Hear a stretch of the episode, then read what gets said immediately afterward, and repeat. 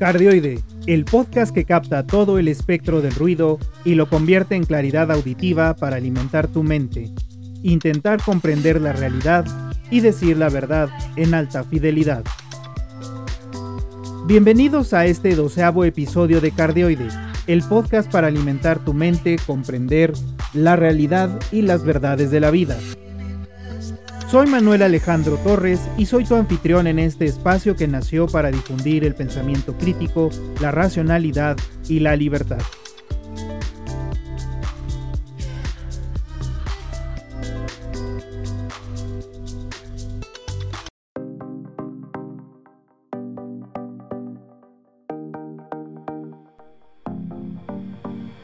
Toca iniciar con nuestra sección Conoce a tu Homo sapiens. Esta vez hablaremos de la propensión del humano a defender las ideas, creencias, conocimientos y preferencias desde el sentimiento y no de la razón. Si nosotros vemos el desarrollo de la mente y la forma en la que ésta funciona, podemos darnos cuenta de que la primera etapa o nivel de reacción de nuestro cerebro es la llamada reptiliana. En este nivel de entendimiento solamente conocemos los instintos básicos de huida o defensa. Mientras nos encontramos en esta área, el funcionamiento cerebral no del funcionamiento cerebral no somos capaces de entender razones y tampoco de comprender o realizar los sentimientos que estamos experimentando. Por ello, cuando una crisis se desata a partir de este nivel de entendimiento, no somos capaces de articular bien lo que decimos o normalmente nos arrepentimos de lo que hemos dicho. Posteriormente está el nivel de las emociones, en el que los sentidos comprenden el mundo, lo asimilan y lo transmiten para ser procesado y que reaccionemos a ese estímulo. Aquí despierta no solamente el miedo, el asco o el instinto de supervivencia, sino sentimientos más complejos como el cariño, la duda, la alegría, el recelo. Algunos de ellos incluso podrían controlar las decisiones que hacemos. De este nivel es de donde proviene aquella frase de no lo siento bien o algo no me no no lo siento bien, ¿no? ya que de una manera no estamos comprendiendo con la razón, sino que lo estamos entendiendo desde la emoción, desde los sentidos. Finalmente, está el nivel de nuestro neocorte. Esta parte se desarrolló en nuestra última evolución hace miles de años al convertirnos en Homo sapiens sapiens. Es este nivel el cual posee la capacidad de racionalizar, y entender los conceptos más complejos y abstractos. Este es el hogar de los argumentos y la evidencia, los hechos. Sin embargo, al ser el nivel que evolucionó al último, eh, posterior al desarrollo de las otras dos, es el que menos interviene en el proceso de pensamiento humano. Es así como el Homo sapiens está más inclinado a decidir y argumentar con el sentimiento o dejarse llevar por los instintos. Y no es que esté mal, porque ellos son partes importantes tanto para nuestra supervivencia como para entender los estímulos externos. Pero definitivamente debemos aprender a usarlos a nuestro favor y no en detrimento de nuestra racionalidad. Es incluso notorio analizar cada uno de estos niveles del pensamiento humano cuando se debate, ya que los argumentos que se esgrimen se hacen evidenciando qué parte de nuestro, de nuestro ser, de nuestro cerebro, está reaccionando a ello.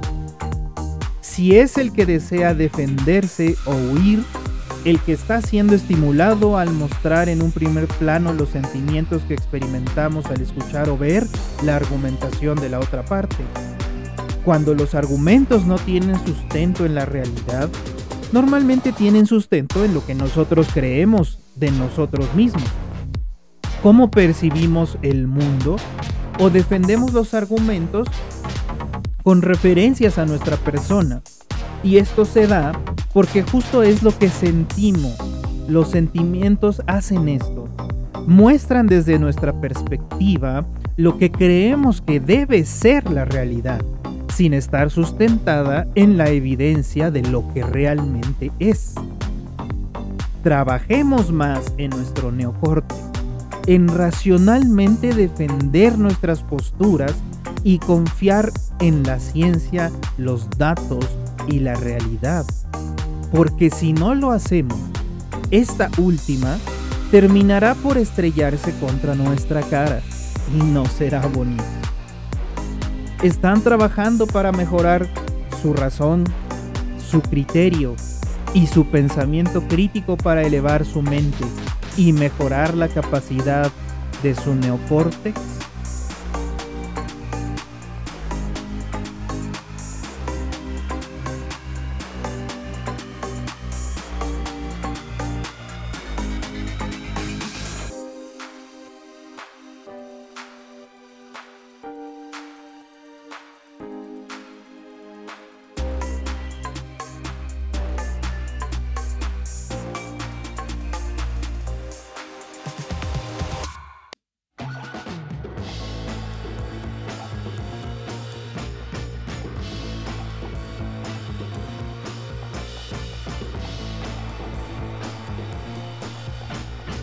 Llegamos a la parte de nuestro episodio en la que analizamos un tema, en mi opinión.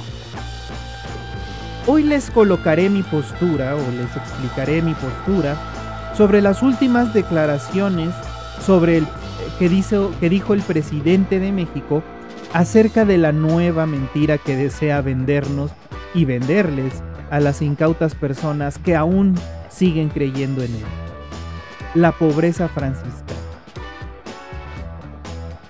En la historia del mundo, cuando un gobierno anuncia una estrategia de recorte de presupuesto, normalmente quiere decir que se detendrán varias iniciativas sociales o que se trabajará con menos cantidad de recursos en el aparato burocrático del mismo. Por lo que si el servicio era malo en ese país, entonces se pondrá peor. O que se despedirá a gente para poder colocar sistemas más eficientes como los informáticos. Pero en México esto no es eh, la razón. Por otro lado, cuando un gobierno intensifica esa estrategia por segunda o tercera vez, además ya de la primera ocasión en la que se hicieron los recortes, ese gobierno tiene un serio problema. Para que lo entiendan mejor está prácticamente sin recursos. Es así como el gobierno de la mal llamada Cuarta Transformación está declarando que se profundizarán aún más las medidas para, entre comillas, ahorrar y ocuparlo en los proyectos que el país necesita y en la gente pobre. ¿Quién podría oponerse a ello, verdad? Pero entonces la pregunta surge.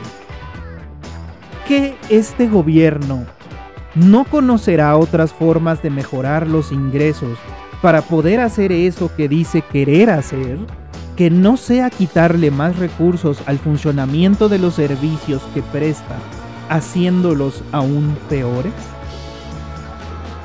Lo que nos hace pensar que una de dos cosas de acuerdo con las declaraciones de su titular ¿O a este no le interesan los proyectos y le dará todo a los pobres? ¿O no le interesan los pobres y hará todo para que sus proyectos se logren? Proyectos que, por cierto, no han presentado planes en los que se muestre y argumente con datos la viabilidad de estos.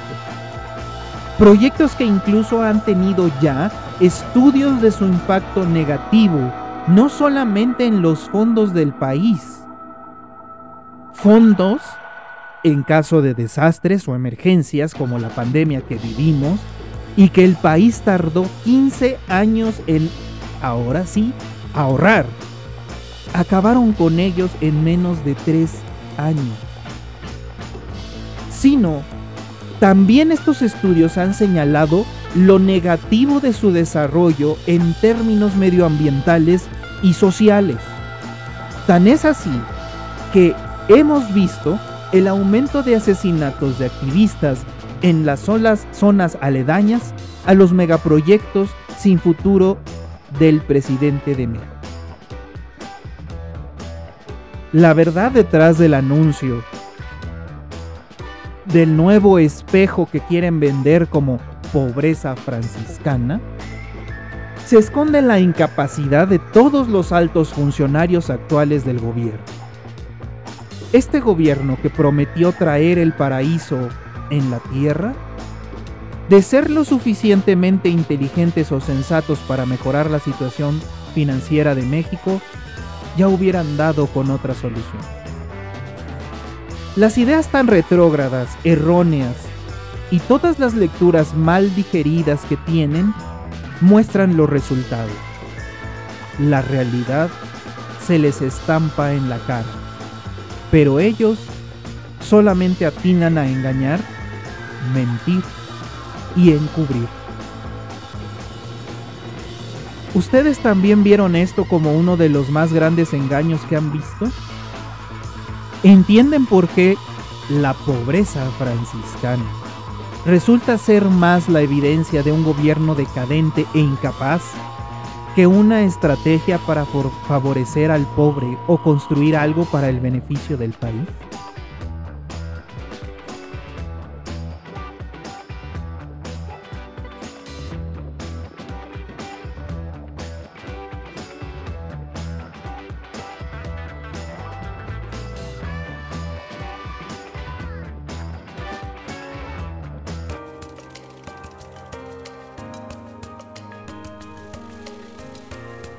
Para terminar la emisión del día tenemos nuestra recomendación para disfrutar la vida.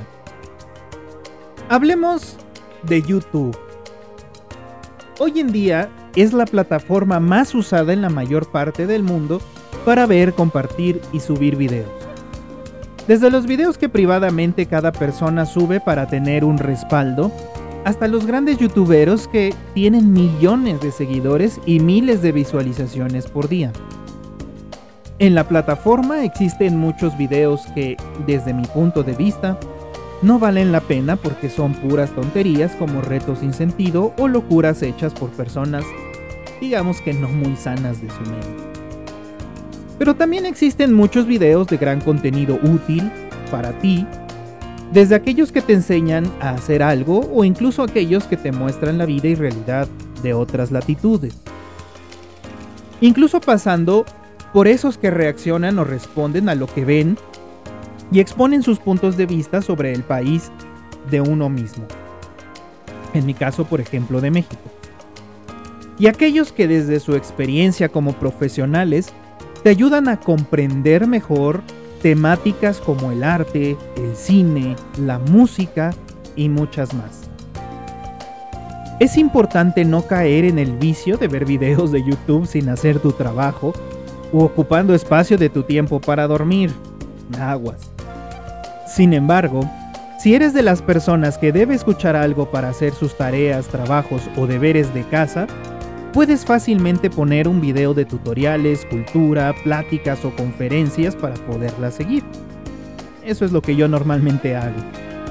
De esa forma puedes aprender mientras eres productivo.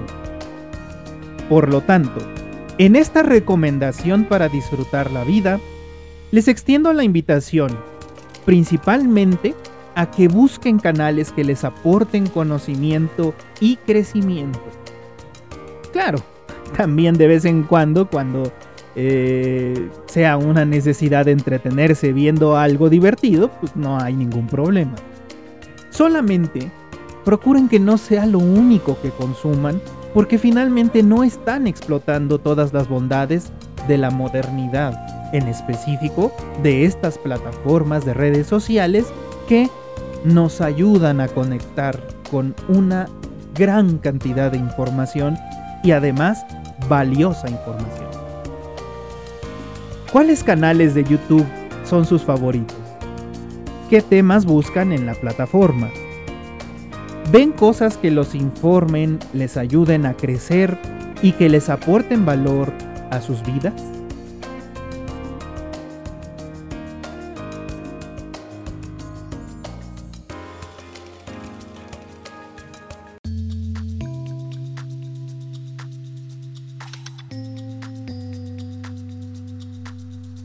Espero que les hayan agradado los temas que tratamos hoy aquí. Y si no les agradaron, usen su criterio para darse cuenta de que pueden escuchar otras cosas en sus valiosos tiempos. Quienes desean hacer críticas objetivas y fundamentadas son bienvenidos a hacerlas en nuestras redes sociales.